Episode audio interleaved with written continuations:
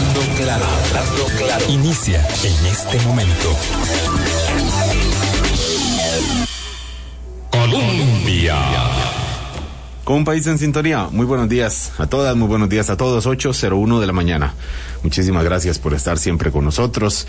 Álvaro Murillo, un servidor, los saluda, les, les agradece la compañía, las críticas también, el seguimiento, los comentarios a los distintos programas que hemos eh, desarrollado la semana antepasada en el marco del Bicentenario, luego aterrizando un poco más en el marco político y volviendo eh, a poner el ojo en algunos de los temas que están eh, desarrollándose en, en, la, en la opinión pública más allá del, la dinámica estrictamente electoral, aunque sabemos que muchísimo está impregnado por esos movimientos. Son las 8.02 de la mañana y ya está aquí eh, nuestro invitado del día, nuestra compañera también, eh, amiga que nos está acompañando estos días. Eh, buenos días, Hulda Miranda, periodista de las eh, radios de la Universidad de Costa Rica, eh, que también pues nos, nos hace el, el honor de acompañarnos acá. Buenos días, Hulda. Buen día Álvaro, muchísimas gracias. Provecho con su café. Buen día a don Marco Fioli también, un placer saludarlo. No le han traído el café a don Marco Fioli, vamos a ver si Lady nos hace el favorcísimo. Buenos días, Marco. Muchas gracias, este Álvaro y Hulda, y eh, muchas gracias por la invitación. Marco Feoli, exministro de Justicia, eh, miembro del Comité de eh, Comité contra la Tortura de eh, Naciones Unidas. Eh, bueno, y conocido porque tiene una posición que no, no, no anda, eh, una posición conocida en términos del, del manejo de la población eh, privada de libertad, eh, que, que es un tema, el tema de las cárceles, de la, la población privada de libertad, que no, no, no deja de ser un poco cíclico. Eh, aparece a través de los distintos gobiernos y según qué titular haya al frente del Ministerio de Justicia, que es el encargado de administrar las cárceles, eh, más o menos eh, garantista, más o menos mano dura, más o menos, digamos, digamos, podríamos decir, eh, con la intención de, de, cambiar la tendencia de encarcelamiento, que en realidad es una tendencia que ahí sí va cruzando los años, eh, independientemente de, de, insisto, de quién esté al frente del Ministerio de Justicia.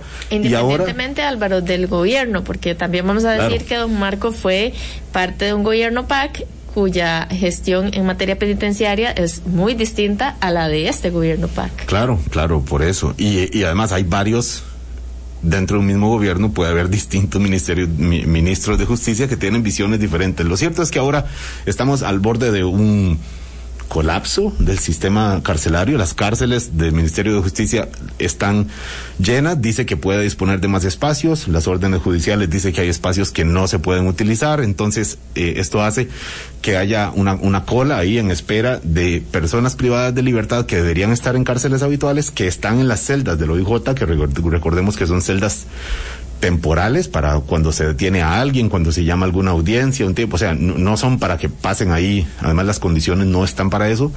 Y entonces esto ha derivado de un conflicto que me parece que ahora ya está decantado así, un conflicto del Poder Judicial con el Ministerio de Justicia. El Poder Judicial dice, Ministerio de Justicia, usted puede resolverlo. Ministerio de Justicia dice, si usted quiere eh, que yo lo resuelva, eh, cámbieme las órdenes eh, de cierre que me ha dado. Y estamos como decíamos en la invitación, y en medio está una población carcelaria de cuánto, Hulda? Cerca de 16 mil personas eh, en las condiciones en que, bueno, ya, ya podemos ir detallando en este programa. Sí, pintado el cuadro, don Marco Fioli, esto parece, o sea, como que se veía venir, porque no son cosas que ocurrieron la semana pasada, han ido acumulándose durante años y estamos en este punto. ¿Es así? Sí, con el matiz nada más que, eh, aunque yo participé de un gobierno que, que, que, que Poder Ejecutivo estaba a cargo del Partido de Acción Ciudadana, yo no milito en el Partido Acción Ciudadana. Eh, por una cuestión, por una prohibición legal, yo no milito en ningún partido. Pero sí, más allá sí. de esto, eh, el tema es, efectivamente, como ustedes lo plantean, esta es una cuestión cíclica, esta no es eh, una cuestión que ha surgido ahora. Lo novedoso ahora yo creo que es la forma en cómo el Poder Ejecutivo ha abordado el tema de cara al Poder Judicial, que a mí me parece que ha sido un error eh, mayúsculo, por, mayúsculo, porque ha sido eh, provocar un enfrentamiento innecesariamente y una pelea mediática evidente entre el Poder Ejecutivo y el Poder Judicial, que fue promovido por la propia ministra de Justicia hasta que, lo cual me pareció muy bien, la semana pasada, en una salida bastante inédita, porque el Poder Judicial no suele ser demasiado afecto a este tipo de, mm, de, de, enfrentamientos. de enfrentamientos públicos, el presidente de la Corte, el magistrado presidente, la magistrada vicepresidenta y un magistrado de la Corte Suprema salieron a, una, hicieron una conferencia de prensa en la que no solamente rechazaban las eh, eh, acusaciones que ha hecho desde hace varias semanas el Ministerio de Justicia contra los jueces, sino que además eh, le atribuían directamente la responsabilidad de lo que está sucediendo. yo creo que ni en el plano institucional ni en el plano político podemos resolver este tema atribuyéndoselo a una sola parte. Eh, ahora viene la campaña política y yo no quisiera pensar que este tema se va a tomar con la seriedad que merece, porque es un tema que arrastramos durante, durante décadas. Ahora lo decía eh, Ulda, esto no pasa solamente en este gobierno por lo menos en los últimos tres gobiernos ha habido salidas en algún momento, eh, eh, estos que se llaman egresos masivos, de personas que están presas porque el sistema está a punto de reventar. Pasó al final del gobierno de doña Laura Chinchilla cuando era ministra eh, doña Ana Garita, pasó en el gobierno de don Luis Guillermo Solís cuando doña Cecilia Sánchez era ministra. Y este gobierno, ha intentado por todos los medios, porque yo entiendo que es un tema que se manejó en aquel momento, quizás con poca digamos, con algún... Sensibilidad ante la opinión pública. Sí, y fue utilizado, digamos, políticamente por algunos eh, actores porque es un tema rentable. Este gobierno no ha querido eh, asumir digamos, el, el, costo de enfrentarlo de la única manera posible. Porque además, les voy a decir algo, este no es un tema que tenga que ver con la pandemia, que este es un mantra que repite permanentemente eh, las, los cargos políticos del Ministerio de, de, eh, de, Justicia. Porque precisamente lo que, lo que ha dicho Justicia es, un momentito, sí, pero es que ahorita estamos en pandemia. Yo además tengo que aislar a las personas que entran, no las puedo poner a todas en, en una misma celda. Entonces, yo creo que ese componente hay que tomarlo en cuenta, pero usted dice, bueno, eso no es la, la causa en realidad de lo que claro, no es la causa. El otro día estaba viendo una serie de que me pasaron, las medidas correctivas que han impuesto los jueces de ejecución de la pena sobre las cárceles, que hay más de 20 y algunas tienen más de 5 años. La de San Sebastián, por ejemplo, que es de las más, las más este, simbólicas, hace 22 años pidieron cerrar San Sebastián. Pero esto está en el, en el poder del Ministerio de Justicia hacerlo. Eh, Marco Feli, usted que estuvo ahí, que estuvo a cargo, digo, eh, tiene margen de maniobra y tiene presupuesto, que es una palabra complicada en este contexto, evidentemente, para poder corregir lo que las órdenes judiciales le dicen que corrija para poder aprovechar los espacios que en apariencia sí, sí, sí pueden eh, utilizarse. Es que Álvaro, la única medida posible, y la única medida posible cuando uno llega a este nivel de encarcelamiento es desahogar las cárceles. ¿Por qué? Porque están sobrepobladas. ¿En, cuánto, Marco? ¿En eh, cuánto están? Más o menos el 30% en este momento. Nosotros llegamos a estar, un poco, me parece, nosotros llegamos a estar en el eh, casi en el 60% hace seis años. De sobrepoblación. Ahora, el problema, porque en esto hay una trampa que yo creo que es una trampa del Ministerio de Justicia al inicio de esta administración y anunciaron con bombos y platillos, platillos que iban a cambiar la metodología este, para sumar unos espacios que antes no se sumaban. El problema con este dato además es que es un dato general que incluye, por ejemplo, cárcel de menores, incluye, por ejemplo, cárcel de mujeres, que nunca, por lo general, no están eh, sobrepobladas o que en algunos casos, como el caso de, la, de las cárceles juveniles, no tienen, incluso están por debajo de la capacidad. Pero si usted se va cárcel por cárcel, usted tiene cárceles como la Gerardo Rodríguez Echeverría, que tiene un hacinamiento del 60-70%. Eh, entonces, esto varía de cárcel a cárcel. Digamos que en términos generales es un 28%. No somos el peor país de la región, eso también hay que decirlo. Ahora, el problema es que la única forma forma de resolverlo es la forma que el gobierno ha evadido que es, hay que decirle a la gente, mire, cuando nosotros tenemos 16.500 personas y ya esto no da, tenemos unos jueces que son los responsables de garantizar que el Estado de Derecho funcione. Porque por un lado nos queremos presentar como lo más, eh, como una sociedad civilizada, respeto a los derechos humanos, como lo más woke que hay, pero al final, en la realidad, este tipo de cosas las gestionamos con una actitud, digamos, muchísimo más eh, eh, permisiva. Es decir, la única forma que tiene el gobierno para resolver este problema, según lo que han dicho los jueces, y es que además es de sentido común. Si usted tiene 16.500 personas y tiene una capacidad, o 16.000 personas y tiene un espacio para 12.000, 13.000, usted lo único que puede hacer es descongestionar cárceles y el gobierno se ha resistido a hacerlo. Si el Poder Ejecutivo se ha resistido a hacerlo no solamente a través de las valoraciones, sino que además lo ha hecho a través de los indultos. Se han aprobado como dos o tres indultos en lo que tiene este gobierno, teniendo el poder para hacerlo, pero no lo han hecho porque no quieren comerse la bronca. Claro, es que es un problema político, por eso decimos es finalmente, No, es que el, ahora que, decía usted que esta es la única salida, ah, días atrás la ministra Fiorella Salazar, la ministra de Justicia, nos acompañó en, interferencia en radioemisora UCR y ella aseguraba que las valoraciones extraordinarias que se podían hacer ya se han hecho, que si bien eh, no estaba, digamos, del todo cerrada, no era como una posibilidad seguir sacando gente por, por esta vía por el tema eh, de la crisis, digamos, que se está viviendo. Y en otro medio creo creo que le leí algo así como no podemos sacar gente por sacar. Eh, usted, pues obviamente está desde afuera, pero ¿qué análisis ha podido hacer de cuánto margen hay para hacer esas valoraciones que usted califica como la única salida? Claro, es que más en esas, en esas manifestaciones que ha hecho la señora Salazar, que yo personalmente, digamos, me parece una, una, una funcionaria que está haciendo su trabajo con honestidad y con, y con buena intención, esas palabras son muy injustas y además son muy imprecisas. Cuando ella dice que las valoraciones eh, que las personas salen, si hacen méritos, demuestra un desconocimiento enorme de cómo es que funciona el tema del sistema penitenciario. Usted no le va a decir a una señora que está en la cárcel de mujeres, que como doña, una señora que se llama Daisy, a la que yo conozco su caso, a la que encarcelaron seis años porque vendía drogas en Cariari, vivía en Cariari Guapiles, vivía en un ranchito y te tuvo que hacer cargo de sus dos nietos. Esa señora está presa no porque, por una situación, digamos, de, de pobreza y de necesidad. Usted no le va a decir a una persona como esa que es que tiene que hacer méritos para salir de la cárcel, porque si usted está en la cárcel, usted tiene que someterse a una serie de procedimientos que da el Estado, pero es que el Estado no tiene capacidad para darlos. El otro día me contaba alguien de reforma que está listo, ya, ya han pasado, vamos a ver, cuando las personas entran a la cárcel, cada cierto tiempo se les hacen valoraciones, pero las valoraciones están atrasadísimas. El otro día me contaban los familiares de una persona que está presa en una cárcel de Alajuela, que le dijeron, mire, usted está en la posición 200 de los que estamos valorando. Y más o menos tenemos capacidad para valorar unos 40, 50 al año. Oh. O sea que usted tiene un atraso de tres o cuatro años antes de poder ser valorado como corresponde, que ese se supone que es su derecho.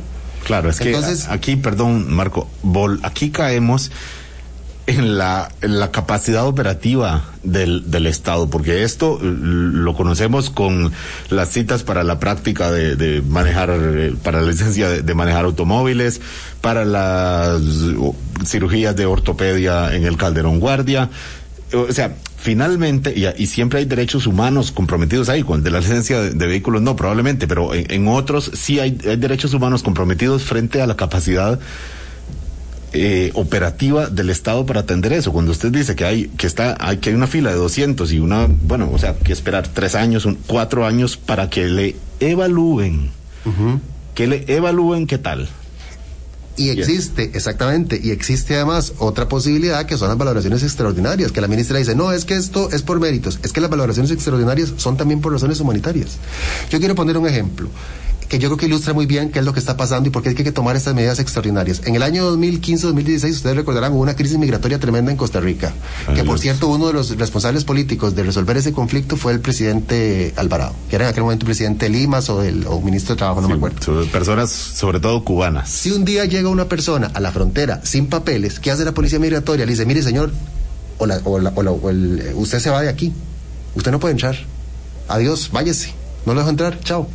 Pero si un día llegan cuatro mil personas a la frontera, usted no puede dar esa respuesta, porque es una situación extraordinaria, porque hay una, porque lo que se está avecinando es una crisis humanitaria, un grupo eh, numeroso de personas que demandan unas necesidades masivas que de no atenderse ponen en peligro su salud, su integridad física, incluso su vida. Entonces, frente a eso que tuvo que hacer el Poder Ejecutivo en aquel momento, bueno, tomar medidas extraordinarias, no decir a los cuatro mil personas que están ahí, den media vuelta y se van. A mí no me interesa, ustedes se quedan ahí por detrás de la frontera, si se mueren o no se mueren no es mi problema. No, no podemos hacer eso por razones humanitarias. En el tema de las cárceles es exactamente lo mismo. Si tenemos ahora la cantidad que tenemos, si esto es cíclico, porque además este pleito de que el Poder Judicial no eh, tiene las celdas llenas y que el Ministerio de Justicia no esto es cíclico. Esto nosotros lo, pasamos cuando estuvimos, cuando yo estuve en el ministerio fue igual. Una vez hubo que reunirse con don Carlos Chinchilla, con también con don Walter Espinosa, eh, con el ministro de Seguridad. Todos nos reunimos, hicimos ahí la reunión y salimos a dar declaraciones a la prensa que íbamos a, tratar de resolver eso en un tiempo razonable y tal. Y al final el tema se resolvió. Pero esto va y viene ¿Por qué? Porque el tema de fondo no lo hemos podido resolver y como usted decía bien, este es un tema político. No importa qué partido sea. Yo creo que en esto necesitamos una izquierda razonable, sensata, y también tenemos una, necesitamos una derecha ilustrada que sea capaz de entender ambos grupos ideológicamente, no importa dónde esté uno, que este es un problema que trasciende cuestiones ideológicas, tiene que ver con razones humanitarias. Pero en, a pesar de que es cíclico, hay circunstancias diferentes ahora. No sé si usted, eh, que usted además tiene una eh, experiencia en cobertura de temas judiciales, eh, lo ve distinto. Eh, o si es que parte de esos factores distintos es el escasísimo margen de maniobra que tiene un gobierno políticamente muy, muy frágil para tomar decisiones que claramente no son para el aplauso popular. No sé si ese es uno de los factores, pero si ve usted alguno más, precisamente yo quería traer unos datos a la conversación que nos dio la ministra de Justicia para intentar comparar un poco con esos escenarios anteriores, porque ciertamente, em, aunque la situación es cíclica, estamos en una pandemia y eso yo creo que hay que considerar el factor. No puedo solo eh, ingresar a la persona, sino que tiene que pasar por unos días de aislamiento. Ese es el protocolo que se ha utilizado para tratar de evitar tantos contagios. La ministra de Justicia decía que en dos, en los últimos dos años se han hecho tres mil valoraciones, tanto ordinarias como extraordinarias. De esas 1.900 personas pasaron al régimen semi-institucional. Y de esas 1.900, que en dos años pasaron al régimen semiabierto que conocemos, 300 fueron en razón de tener factores de riesgo ante la pandemia. Entonces, estos números, don Marco, son similares a los que se trabajaron en años anteriores, son más, son menos, un poco para darnos la idea de si se ha hecho un esfuerzo efectivamente adicional. La capacidad de los semi-institucionales es más o menos de 5.000 espacios y ellos mismos hablan de 1.900 está subutilizado el semi-institucional, porque les da miedo hacerlo. A ver, perdón, para, para claridad de los oyentes, cualquiera de los dos, Ulta, con, desde su, su experiencia como periodista, traduciéndole estos términos a la gente, o un Marco que sabe, eh, pues lleva mucho tiempo en esto también tratando, cuando decimos pasarlos al régimen semi-institucional, ¿a quién nos estamos refiriendo primero para, para claridad? Son los grados que hay dentro del sistema penitenciario. El grado más cerrado es la, cárcel, digamos, como la reforma. Si usted no sale de la cárcel, pues, no, sale. de un espacio de unos metros cuadrados y Exactamente, y luego usted va avanzando y luego le dan un, el siguiente nivel hasta porque esto es progresivo hasta alcanzar la libertad. Esto pasa en todo lado. Ahora estaba leyendo una entrevista sobre unos presos de ETA que estaban en lo que, lo que en España llaman el tercer grado. Aquí nosotros lo llamamos semi-institucional, porque tenemos unos atrasos horrorosos con el tema también de la legislación. Eh, Perdón, entonces semi-institucional es que puedes salir de la cárcel algunos días. Exactamente. Vuelve, no se pasa la noche, cosas, cosas así. en algunos casos, la mayoría de los casos, las personas ya pasan a un, a un régimen en el que el seguimiento se les da en libertad. Tiene libertad. Ahora, ¿cuál es el problema? Hay un problema material, eso es verdad, que no hay suficientes recursos para atender a todas las personas que tiene el sistema. Pero entonces, aquí hay que plantearse como país hacia dónde es que queremos, o sea, cómo queremos manejar toda esta política, porque hemos sido como país, quienes hemos, nosotros quienes hemos decidido que haya 16 mil personas presas. Y no es porque las personas son más, malas, hoy que hace 25, 30 años. Es que tenemos un sistema penal más endurecido, es que criminalizamos ciertas conductas, es que tenemos un problema sin resolver con el tema de las drogas, eh, sobre todo con el, con el, con el tráfico de, y la comercialización del cannabis.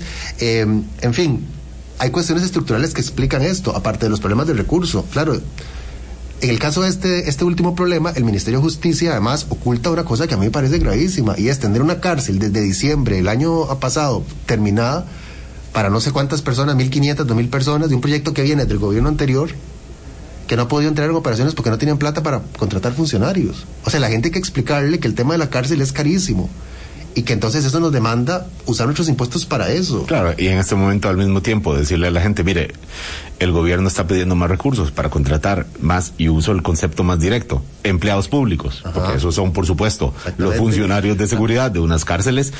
Eh, bueno, en este momento, en este contexto electoral, además también, o sea, se, se paga, se, se, se paga un costo con una solución o con otra.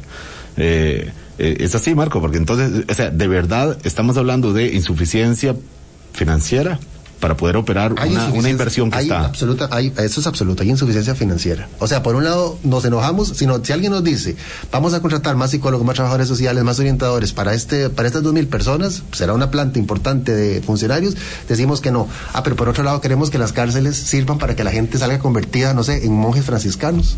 Que la, la gente salga convertida en, en, en, en, un ejemplo de virtud, pero queremos que salgan convertidas en ejemplo de virtud sin que esto nos cueste. Milagrosamente, por obra y gracia del Espíritu Santo. Un componente adicional que en esa misma entrevista nos decía doña Fiorella, daba ella unas eh, proyecciones sobre el incremento de la población penitenciaria que no preciso en este momento, pero que asustan. Entonces, un poco esta lógica de sigamos haciendo cárceles para seguirlas llenando y a, y a dónde vamos a llegar un poco como sociedad. ¿Cuál es el, digamos, el país que, que queremos? Sí, ellos hacen una proyección de como que van a subir en 10 mil personas en los próximos 10 años, no sé cuántos años es la verdad, pero lo que sí es cierto es que el aumento de la población, nosotros teníamos en el, el, el otro está viendo los datos, el aumento de la población del año de 1990 a hoy no, no, no es, digamos, el aumento de la población penal no es proporcional al aumento que ha habido en la población, en la población país. Esto aumentado, nosotros hemos aumentado nuestra población penal, somos el tercer país en América Latina que más, con más alta tasa de prisionalización. Y la pregunta es, ¿hacia dónde queremos ir? ¿Hacia lo que está pasando en otros países de la región? Donde hay decapitaciones, donde hay muertes permanentes, donde hay violencia y control de grupos criminales. Nos enojamos, por ejemplo, porque en ciertas cárceles, en ciertas, no en todas, en algunas cárceles se den estas estafas. Y claro que las estafas van a seguir ocurriendo mientras el Estado vaya perdiendo progresivamente control sobre los módulos. Y los va perdiendo cuando tiene muchísima gente y no tiene suficientes funcionarios, suficientes policías, suficientes este, eh, profesionales técnicos, eh, perdón, de, disciplinas eh, como orientación y tal, para atender a la población. Son las 8.22 de la mañana. Aquí estamos hablando, insistimos, de un tema que, que no es de hoy, pero que, que está en un, en un pico de crisis y que usualmente pues no, no se ha desbordado. El problema no se ha salido de la cárcel. Para efectos de la opinión pública, el problema está ahí dentro. Bueno, y problemas del Ministerio de Justicia, de los jueces, de, por supuesto problemas de las personas que están ahí, en algunos casos hacinadas, en algunos. Eh, pues nosotros eh, aquí fuera de la cárcel, pues seguimos viendo todavía para otro lado. Bueno, eh, este ejemplo que ponía usted, Marco Feoli, de que un, una persona que quiera entrar un transmigrante, como se habla, eh, que quiera entrar al país no es problema, pero 400, pero, pero digamos 500 personas en la frontera sí es problema. En todo caso es problema cuando se compromete esto, ¿verdad? Que, que decimos, bueno, hay una amenaza para la seguridad del país. Uh -huh. Ahí sí, más allá del, de, la, de la, la, la dificultad de manejarlo migratoriamente, cuando decimos, bueno, ahora ya eso se vuelve peligroso o molesto para nosotros ver las carpas ahí en uh, ¿verdad? Nos genera incomodidad o cuando decimos esto que está pasando en la cárcel se sale y entonces eh, una de las vías de solución es descongestion, descongestionarlas, o sea, sacar gente de la cárcel a un régimen más abierto y esto ya hemos sabido lo que pasa en otros momentos, con conceptos que no voy a repetir en este programa, pero se ha resumido en un concepto eh, odioso de, de privados de libertad cuando salen a las, a las calles y algunos vuelven a delinquir, ciertamente, que, que así es. Entonces, poquísimos, hay que decirlo, sí. según las estadísticas, vuelven a delinquir, que es un dato que es importante resaltar porque puede ser que para una persona, claro, me asaltó alguien que estaba en régimen semi-institucional, pero en la situación de crisis, es decir, el 0.03% de personas en régimen semi-institucional vuelven a delinquir, bueno, hay que valorar verdad el escenario, claro, el escenario esos son, son noticia. Es, esos casos esos pocos casos son noticia. Entonces hay que hacer el mea culpa ahí Álvaro como, como medios de comunicación, como medio de pues sí pues sí. Y entonces hoy estamos tratando de abrir de abrir el ente ir un poquito más allá de noticias como esa eh, esas, esas, que eh, hace referencia a Hulda y, y bueno y mirar realmente un, problema que, va, que ahora ya está planteado como un conflicto institu institucional también. Son las 8.25 de la mañana. Marco Feoli con nosotros. Están pasando cosas en la política electoral mientras estamos en este programa. Ahorita hacemos una referencia muy rápida también. Vamos al primer corte. Colombia un país en sintonía, 8.29 de la mañana. Decimos que mientras hablamos de la situación en las cárceles, en este mm, aparente o este cercano colapso en, en que están con este conflicto institucional entre Poder Judicial y Ministerio de Justicia, eh, en este contexto de pandemia que complica todo, en este ambiente electoral que también hace, mmm, digamos, eh, hace todo más más eh, más cáustico, ¿verdad? Digamos, más efervescente, digamos. Lo cierto es que el tema de las cárceles eh, siempre de por sí es sensible. Alguien diría, ¿qué tiene que ver con política electoral? Bueno, probablemente todo, porque en una discusión electoral eh, puede, se puede hablar de, todo, y si no recordemos del 2018, que nadie pensó que eso fuera a ser un, un tema decisivo en las, en las elecciones. A ver, la exministra de Justicia, doña Marcia González, que, que vio este tema también con un enfoque muy diferente al que venía del anterior gobierno PAC también, es ahora pues candidata a diputada ya confirmada después de la asamblea del, Partido Acción Ciudadana en el segundo lugar por San José y, con una, aparente cuota de poder importante sobre el candidato presidencial eh, Ramos, candidato presidencial oficialista. Decíamos que cosas están pasando en política. Está circulando la noticia de que la diputada Paola Vega eh, renunció al PAC. Eh, ahora ella le dijo a la compañera de Noticias Colombia, Valeria Martínez, le dijo que no es cierto, que no es cierto, que es un, que es un rumor. Ahora, si nos pregunta de nosotros, Hulda, yo no sé cómo lo ve usted, pero sería perfectamente plausible, recordemos que ella es muy crítica de la gestión del gobierno, apoyó a Welmer Ramos en la convención del PAC, junto a una figura con la que es muy difícil ver la junta, que es Marcia González. Por eso es, es, es una, una, una eh, conjunción de fuerzas ahí disímiles. Luego gana Welmer, eh, Welmer Ramos la, candidatura presidencial y de alguna forma margina el movimiento que representa eh, Paola Vega que es más progresista, más de más de jóvenes dentro del partido y entonces la última no, y ella dijo me aparto de la campaña. Y, y, recientemente cuando se estuvieron decidiendo precisamente quiénes serían las personas candidatas a diputadas, eh, ella dijo no me gusta cómo se está manejando esto porque eh, lo dijo Carolina Hidalgo se había dejado por fuera personas que pertenecían a su tendencia. Creo que Paola Vega estaba con una expectativa más un poco de que ya llegado ese momento se iban a acercar y a tomar tomar en cuenta personas sin importar un poco o, o, de distintas tendencias y no fue así. Ella dijo, me, me alejo, por lo menos esa es la, la última noticia que, que, teníamos, que iba a tomar cierta distancia, más no a renunciar al PAC, que fue, digamos, el rumor que circuló ahora esta mañana. El rumor, sí, con una noticia de algunos medios la confirman, no, no citan a nadie, pero bueno, ella le contesta a la colega de Noticias Colombia, le dice, no es cierto, no me he ido del PAC no le ha dicho que no se vaya a ir tampoco, ¿verdad? Este es el juego electoral que, que, que está planteado ahora mismo. Mientras tanto, ella es afín, ciertamente, al, al, diputado José María Villalta, que va a ser candidato presidencial por el partido Frente Amplio.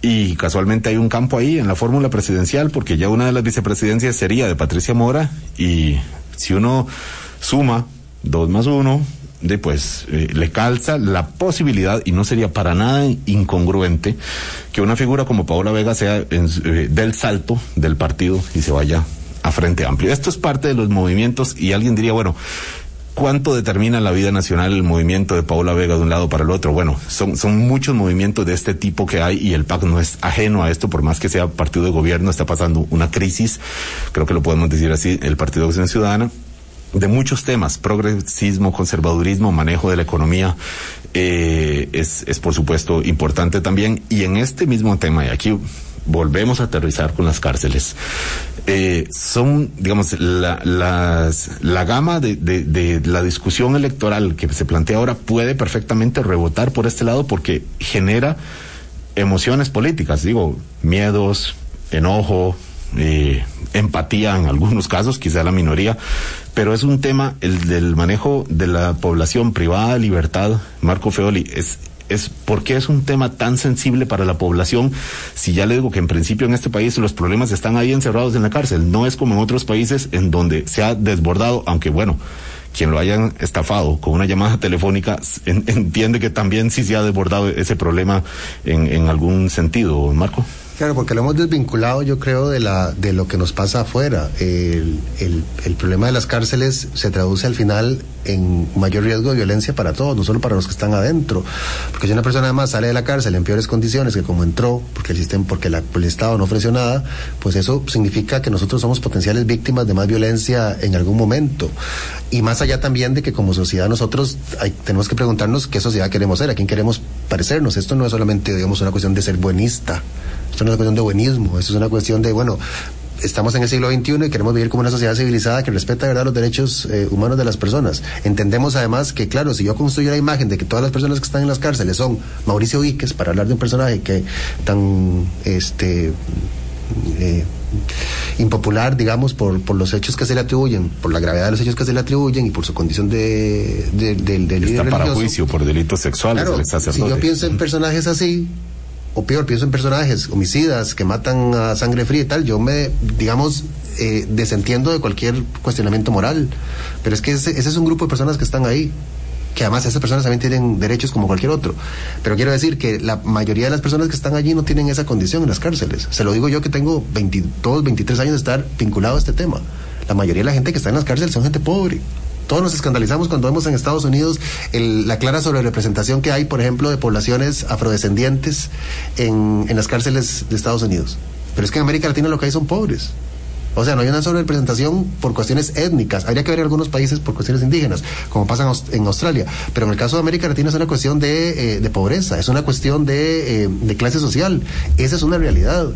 Yo creo eh, que si algo tiene que, que hay que decir de estos últimos, de estos últimos años es, eh, más allá de esta torpeza de pelearse con los jueces, porque los jueces tienen la función que están cumpliendo. Hay que decir que este gobierno renunció, que el Poder Ejecutivo renunció desde el día uno a llevar adelante una agenda reformista en esta materia. Lo único por lo que nosotros recordamos de estos, por lo menos los primeros dos años, fue por haberse dado un pleito con la empresa de servicios públicos de Heredia por el tema del monitoreo, para que al final se le renovara el contrato a la empresa de servicios públicos de Heredia. O sea, era un pleito absurdo, que parecía más un capricho personal. Y luego, bueno, por problemas, digamos, personales de, de quien ocupaba el cargo en aquel momento por el tema de los impuestos. Pero no hubo. Marcia González, no hubo, tal diputado, candidata a diputada. No hubo una sola reforma promovida del Poder Ejecutivo a nivel estructural del sistema penitenciario. Una sola no se hizo.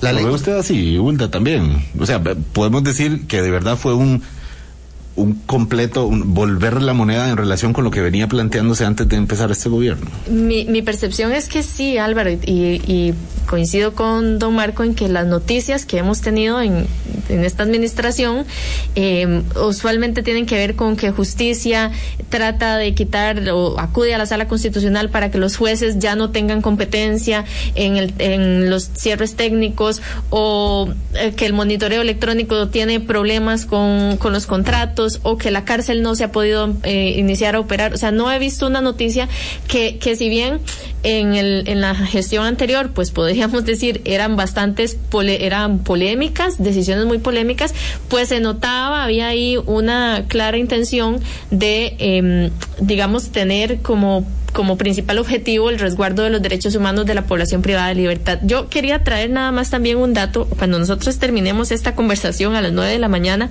la sala constitucional va a hacer una audiencia porque este tema de la discusión entre poderes ya no, ya no es, digamos, de que te digo y me decís, es eh, vamos a ir ante la sala constitucional con un habeas corpus a decirle, mire, estamos en contra de la decisión de ese juez que nos dijo que no usemos el gimnasio para tener a personas privadas de libertad. Entonces también quería que tal vez don Marco pudiese referirse a esto.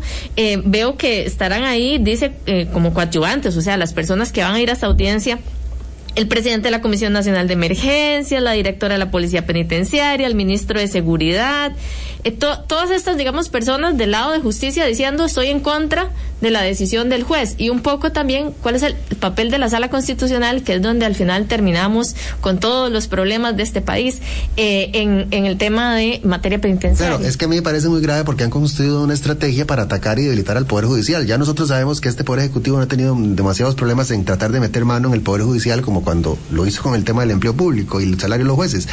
Pero es que esta estrategia ha sido desde el primer momento la estrategia que han seguido. Primero mandaron una nota a la Corte Plena pidiéndole a la Corte Plena que metiera cintura a los jueces. Hace como dos años. La Corte Plena le dijo, yo no puedo meterme con lo que hacen los jueces porque yo no soy un órgano jurisdiccional, soy un órgano administrativo, soy el gobierno judicial, soy el gobierno de los jueces, no soy un, un tribunal más que está por encima, digamos, de los jueces de ejecución. Luego presentaron una competencia, un conflicto de competencia, según ellos, de una torpeza, digamos, técnicamente hablando, un conflicto de, de competencia, de competencias constitucionales ante la sala, diciendo que quién decidía sobre la situación de los, de los presos. Y ahora presentaron un habeas corpus contra los jueces, que son los que garantizan, digamos, las condiciones mínimas de eh, seguridad y de integridad de las personas que están dentro de las cárceles. Entonces la sala convoca una audiencia por ese habeas, porque lo que ellos dicen es, no nos dejan usar los gimnasios de la UAI. Yo sé que esto es un poco eh, aburrido, pero eh, pero quiero que lo entiendan. La UAI son las cárceles que se hicieron, no se hicieron al gobierno de Guillermo Solís porque fuéramos este, muy cargas. Estas cargas, estas cárceles empezaron a hacerse desde, empezó a gestionarse esto desde el gobierno de Oscar Arias. en el gobierno de Guillermo Solís, por eso esto hay que dejar de verlo. Yo tengo la libertad de, que hablo no en nombre de ninguna agrupación, yo hablo en nombre de lo que, de lo que técnicamente me parece que es más preciso y lo que deberíamos hacer. Y en lo que hay consenso, digamos, en todos los órganos de derechos humanos. Eh, en el gobierno de, de, Oscar Arias empieza a negociar un préstamo que se consigue en el gobierno de Laura Chinchilla, se aprueba una ley, la ley 9025, que nos permite conseguir un préstamo, repito, todo esto en el gobierno de Oscar Arias y Laura Chinchilla, nos permite conseguir un préstamo por un montón de millones de 130 millones de dólares para construir eh, delegaciones policiales y cárceles. Esa ley establecía que se iban a construir unas unidades productivas, que iban a hacer unos lugares para que la gente trabajara y estudiara. Entonces, estas cárceles, cuando eh, llega el gobierno de don Luis Guillermo, se tenía la plata para hacerlas. Y ya estaba toda una unidad ejecutora haciendo gestionando el préstamo y tal. Y se construyen tres cárceles tres cárceles modernas tres cárceles que tienen otra infraestructura. En el año 2017 el cuando se abrieron el mecanismo contra para la prevención de la tortura que es que es el órgano adscrito a, a la defensoría que es el que hace inspecciones en nombre por cierto del subcomité contra la tortura le dice al estado ojo con esta infraestructura. Es demasiado moderna es demasiado nueva y es demasiado efectiva para que no la cuidemos en el año 2018 le dice, mire, ya ustedes están metiendo más gente, porque apenas llegó este gobierno, este poder ejecutivo se les ocurrió como gran cosa que iban a quitar que las que las estas guay que se llaman unidades de atención integral son 11 residencias, por ejemplo, en Alajuela, son 11 casitas. En esas 11, 11 casitas que tiene capacidad como para este 60 personas. Y para cierto perfil de, libertad. Pero ¿qué hizo este gobierno cuando apenas llegar cuando se dieron cuenta de que esto no era nada más de soplar y hacer botellas? Dijeron, vamos a meter una, una, vamos a meter dos un camarote más por, por, por residencia, para que quepa más gente, y así nos, nos, nos ganamos 150 espacios. Claro. Se cabe uno, cabe, y luego cabe dos también. ¿Qué fue lo que quitaron para ponerlas? Que me parece súper simbólico, lo, lo, dice el mecanismo en uno de los informes del 2018 cuando llama la atención sobre lo que está pasando. ¿Qué fue lo que quitaron de las residencias? Las mesas que estaban dispuestas para que los muchachos estudiaran y leyeran. Entonces, claro, el mensaje es, vamos a seguir posponiendo los supuestos procesos de reinserción social a cambio de llenar gente. Entonces, por un lado queremos cárceles que funcionen y por otro lado los espacios que hay para que la gente estudie, se prepare, los vamos desapareciendo porque vamos eh, dándole, porque vamos priorizando el tema de los espacios. Ese fue un error garrafal. Y en el 2019 el mecanismo ya llama la atención sobre el deterioro de los de los guay y pide por favor a los jueces que intervengan para que las guay vuelvan a ser lo que eran originalmente. Entonces, claro, cuando el Poder Ejecutivo dice que es que los jueces no los dejan meter personas en los centros penales, no está diciendo toda la verdad. Cuando le atribuye la responsabilidad a los jueces, no está diciendo, digamos, la parte completa de la historia. Y es que muchas de estas eh, medidas y muchos de estos cierres que se han hecho de las cárceles, la inmensa mayoría de hecho, son anteriores a la, a la pandemia. ¿Cómo es posible que haya 1.900 personas en los centros semi-institucionales teniendo mayor capacidad? Bueno, 1.900 se han aprobado en estos dos años. Hay claro, en honor a la verdad no sabemos cuántas No, pero como son cíclicos, las personas van saliendo. Esa es más o menos la población. O sea, la reducción que hay de la población, es que ayer además anoche estaba revisando el dato, es enorme respecto a lo que había hace tres o cuatro años. Y esa es una decisión política porque desafortunadamente nosotros tenemos un sistema en el que las personas que están, los técnicos, del, del, Instituto de Criminología caminan un poco en función de quién es la persona que está en el cargo. Eso lo decía usted ahora. Entonces, claro, si usted tiene una persona determinada, con claridad eh, teórica, este, con experiencia eh, y con la determinación que tenía, por ejemplo, doña Cecilia Sánchez o doña Ana Garita, para hablar de dos ministras, de dos gobiernos distintos, de dos gobiernos de signos políticos distintos, el instituto trabaja de determinada manera. Se llama liderazgo eso. Pero si ya... Y también un poco de... Eh, de gestión política de parte de quienes lo lideran, sí, pero de parte de las instituciones, del propio ministerio, tiene que ver más con una cuestión de acomodarse a quien está. Para entenderlo un poco, eh, aunque sea algo técnico, pero don Marco, digamos, en un escenario como este, le correspondería a la ministra emitir, por ejemplo, una directriz y decirle al instituto, mire, haga valoraciones ordinarias con estos otros parámetros o cómo, cómo funciona, porque el instituto de pronto puede decir, no, ya, ya hicimos lo que está en el reglamento y no podemos hacer absolutamente nada. Políticamente le corresponde a las, al, al, ministro, a los viceministros, eh, girar estas instrucciones y el instituto construye, digamos, los criterios técnicos a partir de los cuales, por ejemplo, se, se logran estos egresos. Pero el, el, pero el Poder Ejecutivo no quiso hacerlo, le dio miedo. Bueno, llegamos a este punto, faltan siete meses de este gobierno. No sé si plantearse la posibilidad de que lo haga ahora mismo, de que dé un paso eh, adelante hacia la, la, un mayor aprovechamiento de la opción de, del, del esquema eh, semiabierto, eh, si es algo realista en este contexto. 845. Digamos la pregunta planteada para eh, el último bloque pequeño y despedida. Ya volvemos. Colombia. Como un país en sintonía, Marco Feoli, eh, hoy hablando sobre la situación complicada con conflicto institucional que tenemos alrededor de la, de la cárcel. Hoy esta audiencia en la sala constitucional que mencionaba Ulda del Poder Judicial presentando un habeas corpus contra el, eh, perdón, el Ministerio de Justicia contra el Poder Judicial porque mm, eh, dice que hay medidas que no le permiten mm, eh, gestionar mejor a la, la, situación en las cárceles.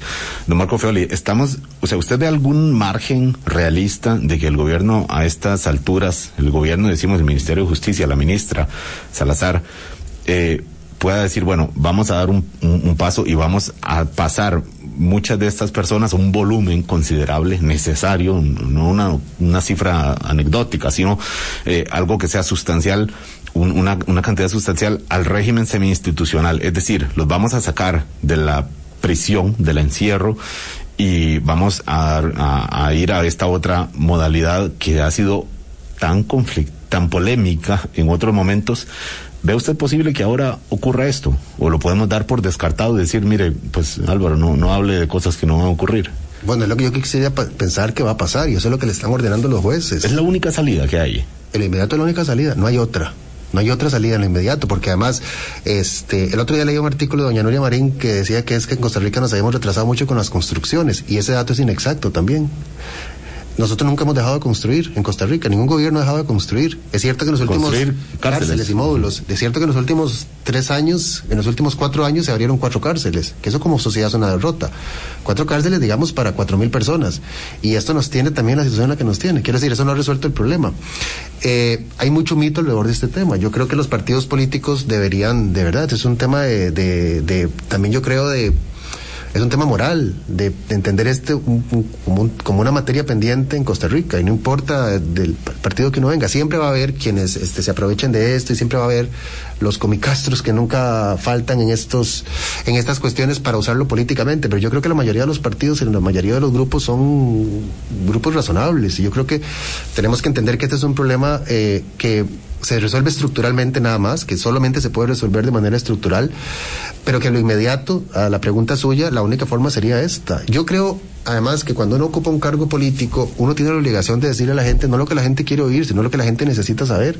Y la gente necesita saber que el problema con las cárceles es un problema que tiene muchísimas eh, causas explicativas, pero que no se resuelve eh, con la represión que nos han vendido en esos últimos 30 años, que esa receta es la que hemos usado, la receta de meter gente y meter gente en la cárcel, de que hay medidas estructurales que tenemos que tomar para poder reducir el hacinamiento y para poder, digamos, hacer que las cárceles funcionen. Es que la, el, la finalidad no tendría que ser solamente pero es que está enquistada la idea de la cárcel. Y perdón, yo sé que Ulda ya tenía una, una pregunta, pero muy rápido nada más, porque, Marco, cuando vemos que incluso desde algunas posiciones progresistas, que uno podría decir, por ejemplo, lo de mm, los crímenes de odio, ¿verdad? Lo, eh, lo que se está planteando es aumentar la pena y, de, y, decir, bueno, para, para reducir como un supuesta, una supuesta estrategia de reducción de los, de, los delitos, de crímenes de odio, que es quien, quien agrede a alguien por su condición, eh, eh, por su condición de, de origen, de etnia, de, de orientación sexual, etcétera.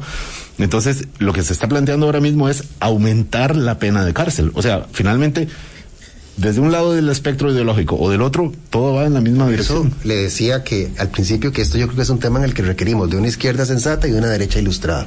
Que todo el arco ideológico sea capaz de entender este como un tema en el que lo que hemos hecho hasta ahora ha estado mal.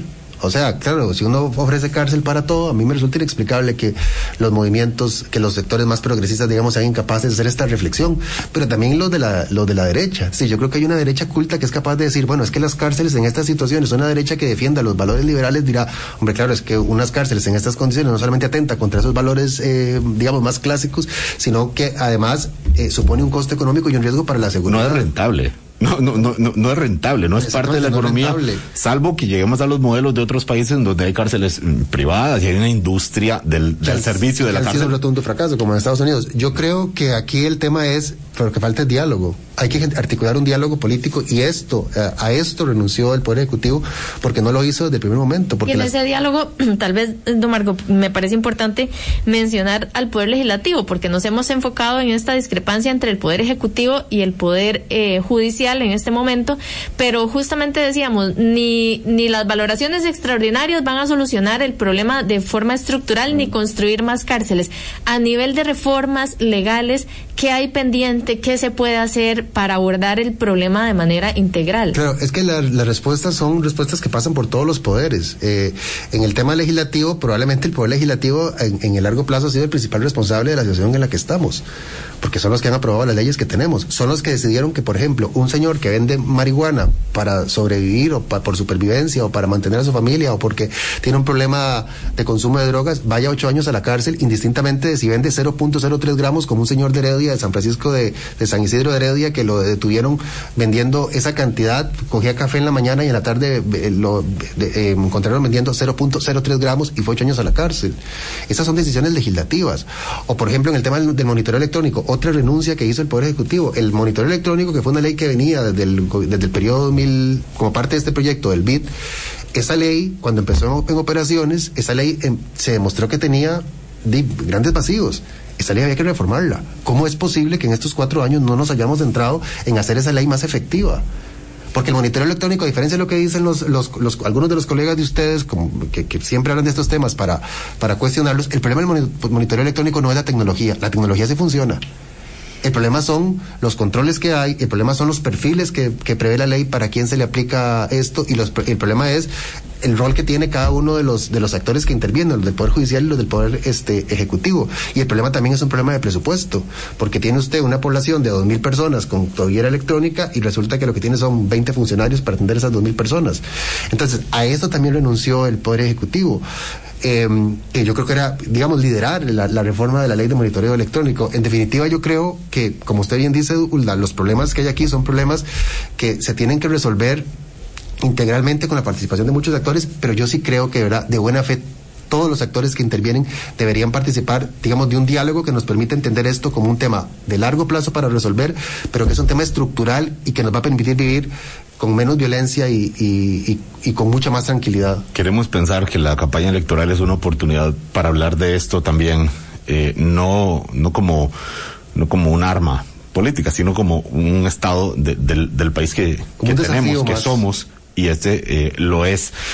Hoy estamos tratando de sacar un poco de, de, polvo ese que guardamos debajo de la alfombra como sociedad. Usualmente varios colegas lo han hecho también, eh, en, la, en las radios, otros colegas de otros espacios. Es importante porque el, el tema está pues a, al borde del colapso institucional y, y podría eventualmente eh, tener repercusiones adicionales. Peligroso incluso Álvaro, porque ninguna persona quiere estar en condiciones eh, inhumanas y, y, y, quienes están privados de libertad son eso, personas y tienen derecho a tener condiciones adecuadas antes de que de, verdad pueden darse situaciones ahí que, no queremos ver, motines, etcétera, por, por la condición en la que se encuentran. Todo esto dentro del cumplimiento de la ley, evidentemente.